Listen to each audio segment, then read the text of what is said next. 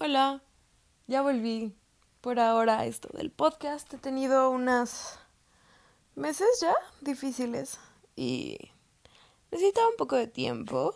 Tengo un podcast grabado con Di que voy a subir también en la semana, el viernes. Mi perro estornuda al fondo. Este, pero hoy me desperté y me desperté pensando en mis exnovios. Me desperté pensando en lo que todavía duele en lo que me quedó, lo que hice mal, en cómo he sido cruel y también he permitido que sean crueles conmigo. Y le escribí a gente que quiero y que admiro y les pregunté qué es lo mejor que les había pasado después de que les rompieran el corazón o qué era lo que habían aprendido y les pedí que me lo mandaran en una nota de voz. Y este es un pequeño collage de estas personas con las que hablé hoy. Es uno de cuatro. Faltan todavía otros que estaré subiendo en la semana.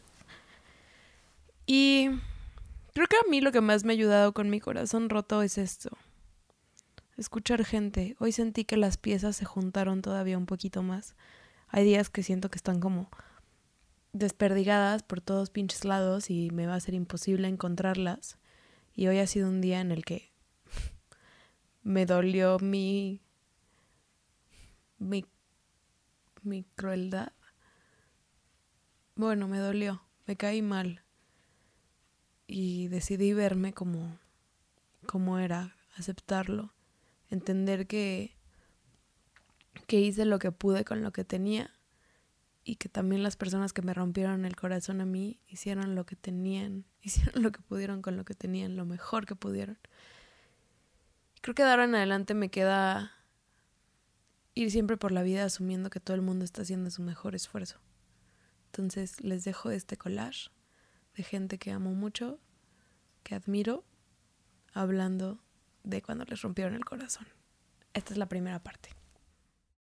Mi Cami, ¿cómo estás? Ok, a ver, está qué fuerte cuando me rompieron el corazón por primera vez, aunque yo me lo he roto a mí misma un montón de veces. Yo siempre digo que para mí una de las mejores cosas que me han pasado es que me rompieran el corazón porque me hizo realmente tomar las riendas de mi vida y decidir qué quería hacer y cómo quería ser para mí. Lo que aprendí de que me rompieran el corazón es ya no entregarlo tan fácil. Aprendí de que me hayan roto el corazón a no estar esperando una disculpa. Muchas veces la disculpa nunca llega. Cuando me rompieron el corazón, eh, fue horrible. Pero la verdad es que sí aprendí mucho. Lo que aprendí de que me rompieran el corazón un montón de veces. o sea, que mi bienestar era más importante a que mi vida amorosa fuera interesante como para un espectador invisible. Hace muchos años estaba como parada en una Y. Había un camino que era aferrarme a lo conocido y a una relación eh, que ya llevaba un tiempo, pero que mm, parecía que por ahí no era, pero yo no quería todavía soltarlo y luego el otro que era un camino completamente nuevo y diferente que tomarlo implicaba enfrentarme a miedos, e inseguridades y que me rompieran el corazón me empujó un poquito más fuerte hacia tomar el segundo camino. Que una cosa es ser empático y entender de dónde viene el dolor de la otra persona, de dónde viene el herir de otra persona o la o el valehuevismo, eh, sí, como la, la, indiferencia de la otra persona, mm, entender de dónde viene eso, pero no por entenderlo, entonces dejar que pase por encima tuyo, dejar que, que pase por encima de lo, que, de lo que soy yo y de lo que creo yo, y pues que uno no es psicólogo ni psiquiatra de, de, la pareja, mm, ni uno está ahí para para ven y yo te cargo y te salvo? Pues yo aprendí que me había dejado de querer a mí mismo por querer demasiado a otra persona y pues está de la chingada.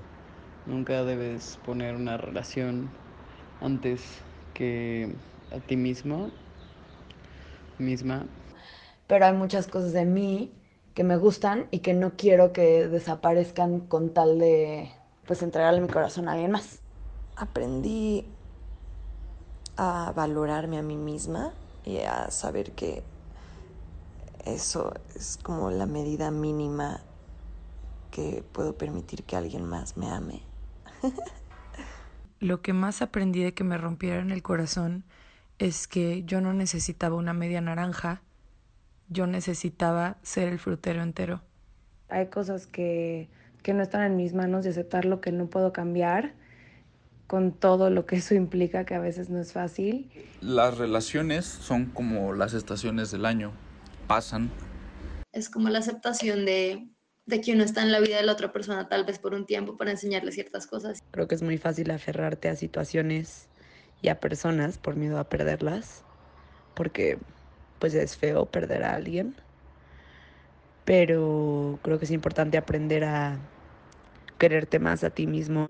Le he roto el corazón a un par y, y ellos tam también en su momento lo han hecho conmigo. Aun cuando, cuando te traicionan, rompen tu confianza, que eso no borra todo lo bueno que viviste con una persona.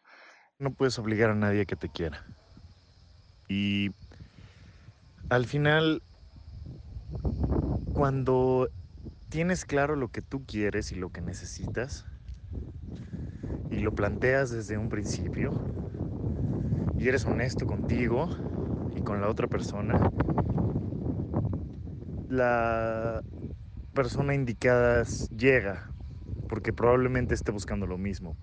Que la otra persona no te pertenece y nunca te perteneció. Creo que de mis mayores aprendizajes de mis rupturas amorosas han sido que me doy cuenta que todas las relaciones son pasajeras, así duren un día, una semana, un mes o 50 años, eventualmente se van a terminar. Eh, y lo importante es lo que te deja, ¿no? El aprendizaje que se queda de ese espejo, de esa persona que llegó a tu vida y lo que te enseña. Y, y que la única relación y conexión que es para siempre es la que tengo conmigo.